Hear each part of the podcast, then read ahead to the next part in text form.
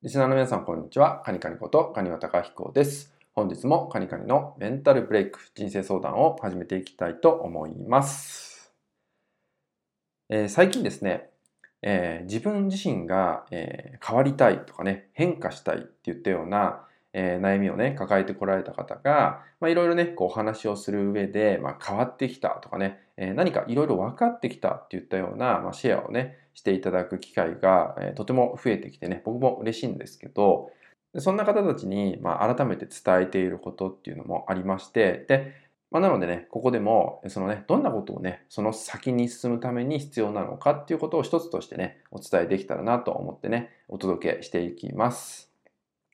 えっと、まず、大前提にあるのが、まあ、自分が変化できましたとかね、変わりましたっていったような感覚って、えー、どんなものなのかっていうと、えー、本来はですね、えー、このね自分自身の変化成長っていうものっていうのは誰がそもそも判断すると思いますかってことなんですけどこれって実は他人が判断してくれるものになるんですよね。なので自分が私変わったんですとかね私成長しましたって言ったような言葉をねよく使う方いらっしゃるんですけどこれは一種の錯覚だったりするんですよね。そう。で、もっとね、このマインド、思考の部分を深掘っていくと、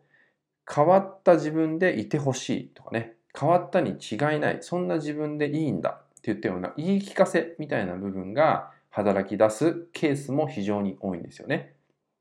で、実はそこが強くなってくると、本来ね、あるものっていうのが、要は変わって、例えばこんな世界を手に入れたいんだとかね、変わることによって、ここの悩みから解放されたいんだ。なので、えー、こういう生活を自分で本当は送れるようになりたいんだっていう目的の部分が本来はあったにもかかわらず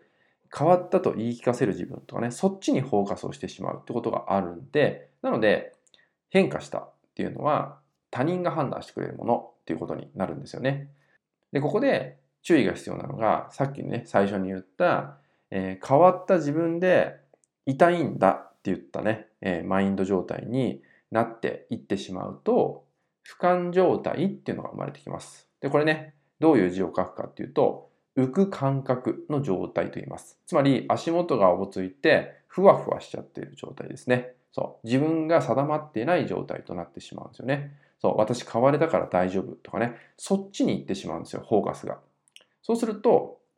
変われてない状態となってしまうんで、そう。なので、改めてですね、改めてえー、私変われたかもしれない楽になったって言ったような状態の時に改めて自分を俯瞰してみてください今度は言っている俯瞰っていうのは一歩下がって自分を見るってことになりますそういう自分の捉えてあげる自分をそういうふうに見てあげることで次どうしてあげたらいいのかっていうのがおそらく見えてくると思うので、えー、自分の中で私は変わったって言ったね判断をしてしまうのではなくここはね他人からの判断をすごく尊重してください。で、そこで、あ最近ね、えー、あなた変わったよねって言われるようになったら、あなたの変化は本物です。そう。なので、そういう部分をね、おろそかにしないで、心が楽になった時ほど、一度自分を俯瞰してみることっていうのをやっていただくと、次のステップ、次の一歩に進めるようになってくるのでね、えそこで止まらないことっていうのをぜひ大切にしていただけたらと思います。